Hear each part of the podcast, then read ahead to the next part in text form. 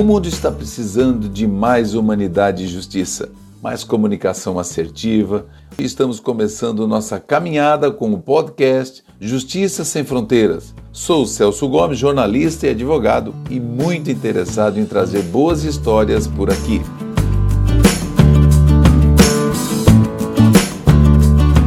Hoje nós vamos conversar com o advogado Luiz Gomes. Ele é doutorando em Ciências Jurídicas e Sociais pela UNSA, é, Universidade del Museu Argentino, ex-conselheiro federal da Ordem dos Advogados do Brasil, milita também na advocacia portuguesa, onde tem escritório voltado para assessoria de consultoria e contratos e negócios. Também é sócio fundador da JUTRA, Associação Luso-Brasileira de Juristas Trabalhistas, onde anualmente, desde 2008, realizam encontros entre Portugal e Brasil com a participação de ministros, advogados, juristas renomados que debatem tendências e perspectivas do direito laboralistas nos dois países. E aproveitando que ele tem um relacionamento com a advocacia luso-brasileira, este será o principal eixo da nossa conversa. E que tal comparar um pouco o sistema da justiça entre Portugal e Brasil? Luiz Gomes, advogado, seja bem-vindo aqui ao primeiro episódio do Justiça Sem Fronteiras. Olá, Celso, tudo bem?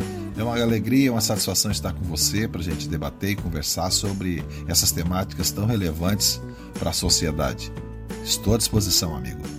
Luiz, como a gente até falou no, no, preâmbulo aí do nosso podcast, a gente mencionou exatamente essa relação que você tem é, com o direito e mais especificamente no direito laboral, direito trabalhista, até com a advocacia lá em Portugal e também no Brasil e no Brasil todo. Então, você tem uma vasta experiência nessa área. E, e, diante de todas essas questões que a gente tem visto nos últimos dois, três anos, e agora mais ainda com relação à pandemia, com relação a essa reforma trabalhista, por exemplo, que aconteceu no Brasil, que ainda parece-me que não está bem digerida. Essa reforma trabalhista foi uma tendência do mundo, né? Então teve outros países que fizeram essa reforma. Eu gostaria que você comentasse eh, nesse primeiro momento com relação às reformas Agora, eh, quando foi essa questão da aprovação das reformas das leis do trabalho, eu lembro que os jornais do mundo todo deu foi batalhas campais nas ruas, na França, na Itália. E no Brasil não, não, teve muito debate, pelo que se percebeu. Bom, Celso, essas reformas que estão se apresentando no mundo todo, nós sabemos que mais de 100 países já estão é, assimilados e, e vinculados a isso. Isso não é uma questão simples, é uma questão complexa, porque ela tem uma relação objetiva com a economia, tem uma relação objetiva com a liberdade econômica que se implanta no Brasil nesse mundo capitalista. E em Portugal e no Brasil isso vem acontecendo já há bastante tempo. É, em Portugal, o Código do Trabalho de 2003 já sofreu várias modificações até 2017 e, e que vem naturalmente flexibilizando as normas trabalhistas, é, diminuindo a, a, força e resistência dos trabalhadores. Como no Brasil, nós assistimos isso de maneira muito firme, clara, embora com poucos debates públicos, a reforma trabalhista é, mostrou para o Brasil a, a, a fragilidade dos trabalhadores nesse momento histórico que nós estamos passando. Ou seja, foi flexibilizado a um ponto de que há algum tempo, eu até dizia, nós estamos retroagindo ao período feudal, né? voltando à época em que se criava o direito do trabalho. Né? O direito do trabalho se criou na Revolução Industrial e veio se aprimorando no século XIX, no século XX, e nós chegamos hoje. E para você ter uma ideia na minha leitura de que a reforma trabalhista implantada hoje no Brasil, e em alguns outros países, como no México, na Espanha, na Itália, retoma as relações sociais quase que nesse tempo. Então nós voltamos muito, perdemos muito é, na qualidade de vida das pessoas, na dignidade humana dos trabalhadores, e essa precarização naturalmente vem com essa intensificação da tecnologia, nós não podemos deixar de mencionar, mas sobretudo pela política econômica internacional, que na verdade o Estado social que sempre se, se calcou a formação do direito do trabalho, parte-se hoje para um Estado extremamente liberal e que as garantias de direitos não são mais a prioridade, e sim a garantia do emprego, do mercado de trabalho, da economia e do dinheiro. E isso, de fato, está acontecendo. Portugal tem sofrido muito com isso e o Brasil nós estamos acompanhando também.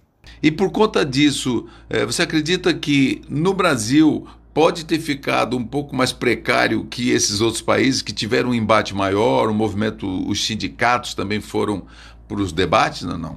Olha, Celso, o, no, das reformas que a gente acompanhou, a, a mais profunda foi aqui, aqui no Brasil. Infelizmente foi no Brasil. Nós tivemos reformas no México, na Alemanha, na, na Espanha, na, na, França, na Itália, em Portugal, e sim, na Argentina também tivemos recentemente reformas trabalhistas constitucionais na Argentina. Em todos esses, o que mais foi atingido no Brasil, o Brasil foi o que mais sofreu nas restrições dos direitos sociais, porque, sobretudo, tolheu e, e praticamente minou todo o trabalho de organização social sindical dos trabalhadores. Ou seja, as organizações sindicais, que eram a força mais importante de resistência às mudanças legislativas, foram minadas. Hoje o sindicato não tem mais recursos, não tem mais capacidade política e isso fragiliza os trabalhadores. E eu te digo isso porque aqui no Brasil ficou patente e bastante forte a ideia de que o negociado se sobrepõe ao legislado que é o artigo 618 da CLT. Uma coisa que é interessante é que quando se defendeu, eu lembro perfeitamente que quem estava à frente da defesa da reforma trabalhista, o mote era que isso vai gerar, vai mitigar a questão do desemprego, a novos postos de trabalhos e etc. Pelo visto, não aconteceu Além da lei, se você tem um trabalhador sem força organizacional para fazer qualquer tipo de enfrentamento num debate, a desigualdade de armas, a desigualdade de disputa para poder prevalecer o acordo sobre a lei ficou muito ruim. Porque o trabalhador nunca vai ter condições de fazer alguma coisa para que o empregador respeite. Porque o empregador está com o emprego e está com a condição de dizer não. O trabalhador só tem a condição de dizer sim. Portanto, a ampliação da fragilidade no Brasil ficou muito maior. E este é o grande problema, eu creio, um dos grandes problemas, porque os trabalhadores ficaram à mercê hoje da força patronal. Quer dizer, não tem mais a força de resistência, que era o que dava o certo equilíbrio quando nós íamos discutir um dissídio coletivo. Quer dizer, o sindicato organizado tinha força de pressão para poder o empresário recuar um pouco, ceder aqui e acolá. Hoje já não há, porque a lei já, já estabeleceu diminuição de direitos e o acordo do negociado sobre o legislado vai liquidar com muitos mais direitos, muito mais direitos. Então eu vejo isso com muita preocupação. O direito do trabalho é um direito que vem sofrendo paulatinamente é, diminuições, e eu acho que agora está acentuado de uma maneira muito grave, que eu percebo que essa mudança de paradigma, inclusive, é, tem sido uma, uma rotina na justiça do trabalho, no direito do trabalho, e que há que se pensar e se preocupar com essa nova interpretação dos direitos sociais. Esse é um ponto que eu acho que tem que ser levantado. Bem, agora a questão do, do trabalho degradante, por exemplo, é uma das coisas que, que talvez seja uma consequência do enfraquecimento, do afrouxamento das fiscalizações. Né? Hoje, os auditores fiscais do trabalho, eles praticamente estão manietados para fazer o seu trabalho. Então, é, o, que, o, que, o que pode se estar tá acontecendo é exatamente estar tá aí nos campos é, o trabalho degradante e, e nas cidades também. Né? Então, é, agora, qual a tendência? É, qual a tendência do direito do trabalho? Vamos fazer um, um panorama tipo na Europa e no mundo, ou seja, incluindo esses países é, que, que adotam essa postura neoliberal capitalista. Foi, Celso, mas assim, tudo isso foi discutido, foi apresentado resistência, apresentado discussões sobre isso, mas a linha da reforma da, que chegou no Congresso Nacional, ela chegou sem nenhum debate, sem nenhuma consulta às centrais sindicais, aos trabalhadores, foi uma, uma, um atendimento às exigências internacionais do capital, exclusivamente foi, foi colocado que isso era o entrave para os investimentos internacionais na economia brasileira, como foi dito isso em Portugal, no México e nos outros países. De que a, a grande a grande gama de direitos sociais impedia as empresas de fazer investimentos porque custava caro. Esse era o argumento. E aí o argumento do reformista era de que se diminuir os custos sociais do trabalhador, vai melhorar a possibilidade de investimento das empresas e com isso vai gerar 6 milhões de emprego no Brasil. Foi isso que disse na época o deputado. O que, que acontece? Isso é uma enganação absurda e eu dizia já isso à época Não o problema da, do custo do custo do dinheiro, do custo da empresa é, no seu dia a dia não é propriamente os direitos sociais, que resulta em 10, 20% do capital produzido. O que resulta numa grande influência, e isso se nega verdadeiramente pelo sistema, é a reforma trabalhista, a reforma tributária, ou seja, nós temos no Brasil hoje a maior carga tributária do mundo. E, e, não é o direito social do trabalhador que interfere na economia propriamente, é o, a carga tributária. E aí essa alegação de que a culpa é do trabalhador é porque é mais fácil culpar o mais fraco, o que não tem condições de, de, de rebater. Né? E eu dizia isso. Né? Então eu acho que nós temos que parar, a sociedade precisa parar para analisar que, que essa discussão é um pouco mais profunda. É um pouco mais profunda. Não se pode colocar a culpa no trabalhador ou nos direitos sociais. Até porque essa linha de raciocínio, todos os países, mais de 180 países que subscrevem as convenções da OIT, que são filiados à ONU, tem lá, desde, desde a Declaração de 1948 dos Direitos Humanos, de que a dignidade humana, o valor social do trabalho, essa defesa mínima da vida digna, é condição de viver em sociedade. Ou seja, isso os países subscreveram. Tem tratados internacionais para isso, tem convenções e tratados para isso. E não é isso que se percebeu com as reformas feitas pelo mundo afora. Ou seja, se colocou como base da, da prioridade apenas o emprego não, não o emprego, na verdade, nem o emprego foi. O argumento foi emprego, foi a questão econômica puramente. Esquecendo que atrás de toda a cadeia econômica existem pessoas que precisam ter vida digna, que precisam ter o um trabalho digno, que precisam ter um mínimo de condições de saúde para poder desenvolver o seu trabalho. E é essa a finalidade principal do direito social do trabalho, quer dizer, a garantia da dignidade humana. E isso não vem acontecendo com essa tendência internacional. Esse é um debate que tem sido feito em todos os lugares e eu tenho feito algumas discussões sobre isso, sobre as, as maneiras de enfrentamento disso, que nós até podemos falar mais à frente, que é a, o papel importante do hermeneuta, ou seja, o papel importante do intérprete do direito, do aplicador da lei. Este é um ponto importante que precisa ser enfrentado nas discussões que ultrapassa a lei. Não é falta de lei, talvez está faltando o cumprimento de leis. Logicamente que a Carta Magna, que é a Constituição Federal de 1988, essa sim é que é o grande norte e cujo guardião é o próprio Supremo Tribunal Federal, o STF. Olha, Celso, a minha concepção muito clara é que nós precisamos ter um, um mundo mais humanizado, precisamos ter um mundo mais fraterno, precisamos ter um pouco mais de solidariedade, precisamos de, de ter mais do que coisas, precisamos ter sentimentos. E, e, nessa, nessa toada, nessa caminhada que vem acontecendo nos últimos 20 anos no mundo, é de que as pessoas não são mais importantes, as coisas são mais importantes. Então nós começamos a perceber a coisificação das pessoas. Então você não é um ser humano que merece dignidade e tal. Você é uma coisa que por acaso você tem a mão de obra, eu vou lhe pagar e eu não quero saber se você vai morrer no trabalho, se você vai morrer fora do trabalho, se você não tem vida fora do trabalho. Ou seja, você é apenas a sua força de trabalho e encerra-se ali. Não há uma preocupação social.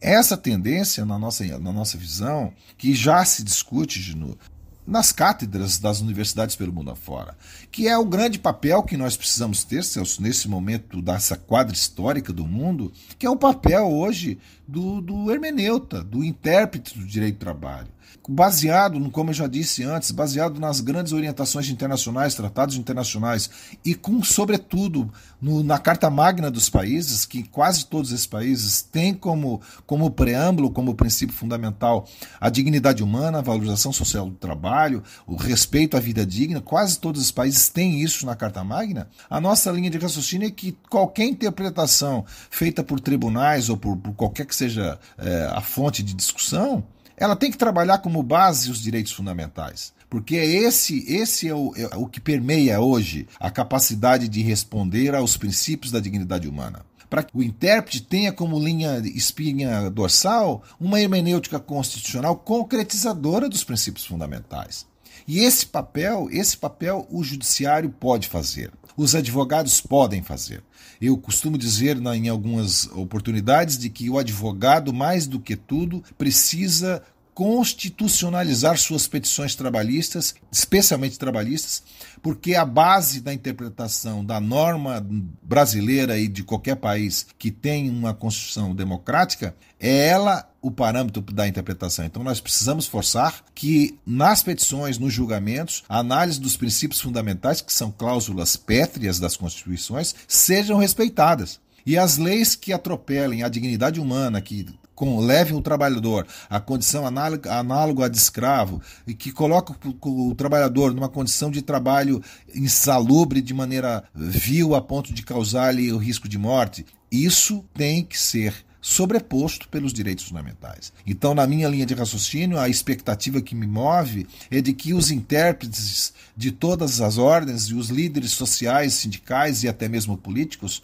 devem ter isso como premissa para a aplicação dos direitos sociais, independente da lei infraconstitucional. Então, essa reforma trabalhista e todo esse ambiente de mudança internacional, eu não vou dizer que não tinha que ter algumas flexibilizações. Acho que era necessário algumas flexibilizações mas parada dentro dos princípios internacionais da defesa da dignidade humana, dos direitos humanos, e aí vem a interpretação jurídica para que isso seja respeitado mesmo com as reformas. Então a única esperança que eu tenho para esse momento é de que os intérpretes, os aplicadores, os estudiosos, os legisladores Saibam que isso é cláusula pétrea e que é espinha dorsal que forma as leis infraconstitucionais. Quando nós discutirmos isso e aplicarmos isso, o Tribunal Superior do Trabalho, um juiz do trabalho de primeiro grau em qualquer lugar aqui em Portugal, ele pode aplicar a Constituição Federal, dizendo que, que vale a dignidade humana estabelecida na Constituição Federal e nenhum outro ponto pode ser manchado nessa direção. Que, inclusive, a própria economia, no artigo 170 da Constituição Federal e do 193 da nossa Constituição Federal, estabelece a ordem econômica deve primar pelo valor social do trabalho e a dignidade humana. Ou seja, a própria Constituição estabelece que a economia precisa ter como base o respeito à dignidade humana. Acho que tem lei para isso, que é a Constituição Federal. Está faltando um pouco é, de consciência dos atores sejam trabalhadores, empresários, juízes, advogados, no sentido de fazer valer os princípios fundamentais que assegurem uma, uma, uma vida mais digna e que nós possamos voltar a, voltar a valorizar as pessoas em detrimento das coisas. Esta é a regra e a minha expectativa é, nessa seara de interpretação do direito do trabalho. No dia 11 de, de março deste ano de 2020, a Organização Mundial da Saúde ela declarou pandemia por conta do coronavírus, né, da, da, da Covid-19, e aí dali para frente o mundo deu um, uma virada de, de 160, as pessoas tiveram que se repensar, a economia repensou, é, deu um freio geral para todo mundo, todo mundo teve que repensar, olhar para o lado, teve gente que estava tendo que reconhecer a própria família que já não conseguia mais enxergar no meio dessa correria toda do mundo, nessa loucura. Diante disso, a, a tecnologia ela fortaleceu, logicamente que foi o meio que as pessoas tiveram para se comunicar, interagir, negociar, trabalhar. E como que você vê a partir desse, desse fato né, da declaração lá da OMS, essas ferramentas de comunicação e a influência disso nas relações sociais. Você acha que tem alguma relação, Luiz? Celso, tem de maneira muito objetiva. Porque nós não podemos esquecer que todas essas comunicações tecnológicas que nós estamos fazendo agora, por exemplo, ela atrás dela tem todo um escopo capital econômico. Então essa tecnologia também tem dono, essa, essa tecnologia também tem economia atrás dela. E quando nós primamos por ela e deixamos as pessoas, nós estamos de novo valorizando é, o capital em função das relações sociais humanas. Então essa tendência é uma tendência irreversível no meu conceito, porque nós não temos como voltar. A tecnologia vai avançar, isso é fato. Agora, nós precisamos ter a preocupação, e talvez as pessoas que estão criando e evoluindo a tecnologia devam ter, de que essa tecnologia não pode atropelar a, o ser humano, a relação humana. Nós percebemos, voltando um pouquinho para as relações de trabalho, de que hoje o teletrabalho, o home office e todas essas questões dos tribunais em audiências telepresenciais, processo é processo eletrônico, vai aumentando a distância entre um juiz e o jurisdicionado. Ou seja, a ponto de que a análise de um direito é apenas a leitura de uma letra, não se tem mais a análise do fato de acordo com as coisas acontecem. Então nós estamos vivendo num mundo quase virtual. E quando nós estamos vivendo num mundo virtual, nós perdemos um pouco esse ambiente humano. Eu acho que isso faz falta hoje. E a pandemia trouxe isso para demonstrar de uma maneira muito firme que o isolamento nos obrigou a ter relacionamento minimamente com a família que já era complicado com a tecnologia antes da pandemia. Agora a gente, pelo menos com a família, nós somos obrigados a estar tá vivendo todo dia e isso é muito importante e válido. Mas o resto da sociedade não se comunica, não, se, não interage. Então eu acho que esse, esse ambiente de tecnologia atual é perigoso sim para a sociedade. Eu acho que nós precisamos é, reinventar. É, não só a advocacia está se reinventando, porque nós precisamos advogar, precisamos peticionar e tem que ser tudo pela via eletrônica. Essa readaptação ela é necessária, obviamente, mas nós não podemos esquecer de uma readaptação do ponto de vista da convivência social, que o Brasil e o mundo precisam. A humanidade precisa, o planeta precisa desta relação humana entre as pessoas, entre a natureza, entre as coisas, para que a gente possa ter um mundo melhor no futuro. Porque senão a deteriorização da raça humana está chegando a um ponto de voltar a ser animais irracionais. Em muitos lugares nós estamos percebendo a irracionalidade das pessoas, matando-se entre si, matando o outro de fome sem que não tenha nenhum tipo de sensibilidade ou comoção, ou seja, pessoas morrendo de fome e outras com um extraordinário montante de dinheiro, infinitamente ganhando dinheiro, esquecendo de que aquelas pessoas que estão morrendo de fome são seres humanos e que precisam da sensibilidade, da sensibilidade daqueles que detêm a condição econômica com esses que não têm. Esse é um problema humanitário e eu espero e torço e trabalho e penso para que a gente possa fazer com que isso aconteça no mundo todo. É um desafio muito grande para a humanidade, para, para as pessoas humanas. Estou dizendo pessoas humanas, porque existem muitas pessoas no mundo de hoje que são irracionais, ou seja, cegaram e, e, infelizmente é o que nós estamos assistindo. Eu lamento tudo isso porque a humanidade está se deteriorando quando chega nesse caminho. Eu espero que mude. Essa é a minha esperança, Celso. Bom, e esse esse tema sobre a questão da tecnologia, as relações sociais e, e, diante da pandemia e uma série de perspectivas de negócios, etc., eu acho que é um, é um, é um tema que ele rende um podcast muito rico, inclusive com relação a isso, né?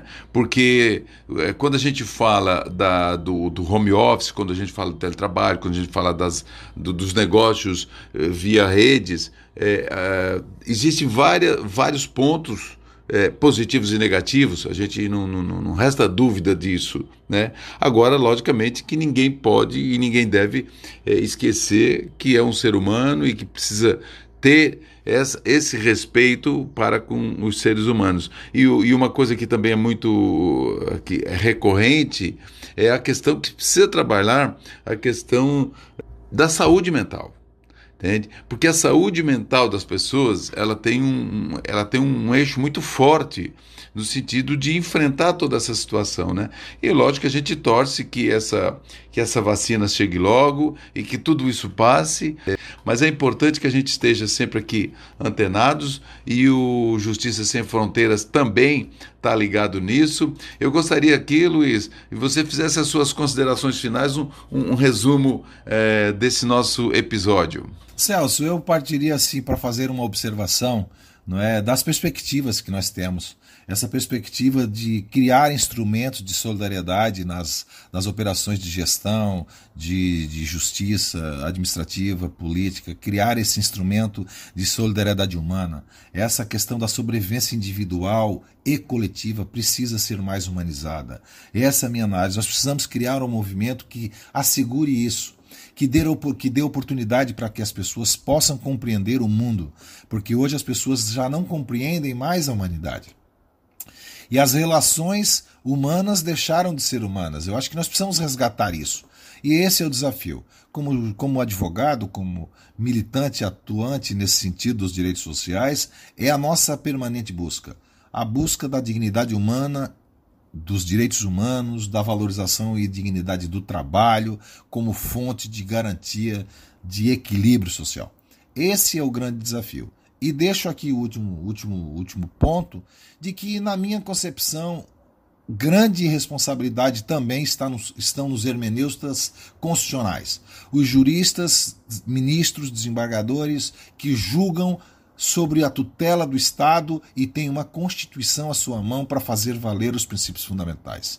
Portanto, na minha concepção, essa função hermenêutica constitucional ela é uma grande fonte para que as, que as interpretações dos tribunais caminhem para uma busca mais permanente da solidariedade social, respeitando os princípios e direitos fundamentais que a Constituição Federal do Brasil e de vários países estabelece. Esse é o grande o grande ponto que eu deixo como mensagem, como preocupação e também como recomendação. Tá certo, certo? Eu agradeço aí a sua, sua seu convite e estou sempre à disposição se você achar conveniente em outras pautas para poder discutir, conversar com seus ouvintes. Meu muito obrigado. Obrigado, Dr. Luiz Gomes. Obrigado também a você que está acompanhando esse nosso podcast Justiça Sem Fronteiras, indagações, histórias e perspectivas. Então, até o próximo.